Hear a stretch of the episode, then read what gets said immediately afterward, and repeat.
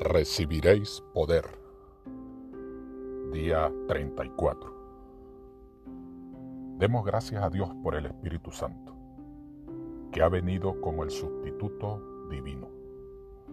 Es la presencia divina, el instructor divino, el mentor divino, el testigo divino, el abogado divino, el consolador divino el otro yo de Cristo. ¿Te has imaginado lo que habría sido la tierra si no hubiera venido el Espíritu Santo? Ningún consolador, ningún poder omnipresente. La obra de Cristo hubiera sido vana.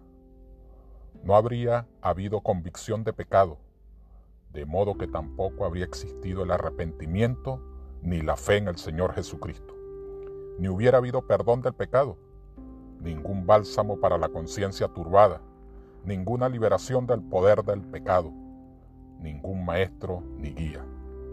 Solos, huérfanos, errantes y sin hogar en un mundo hostil.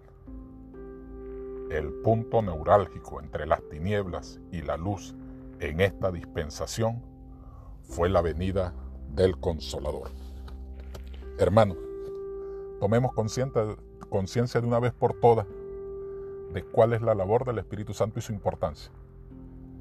Y que cada día, cada día, si echamos nuestra suerte con Jesús, podemos tener esa presencia divina, ese instructor, ese mentor, ese testigo, ese abogado, ese consolador.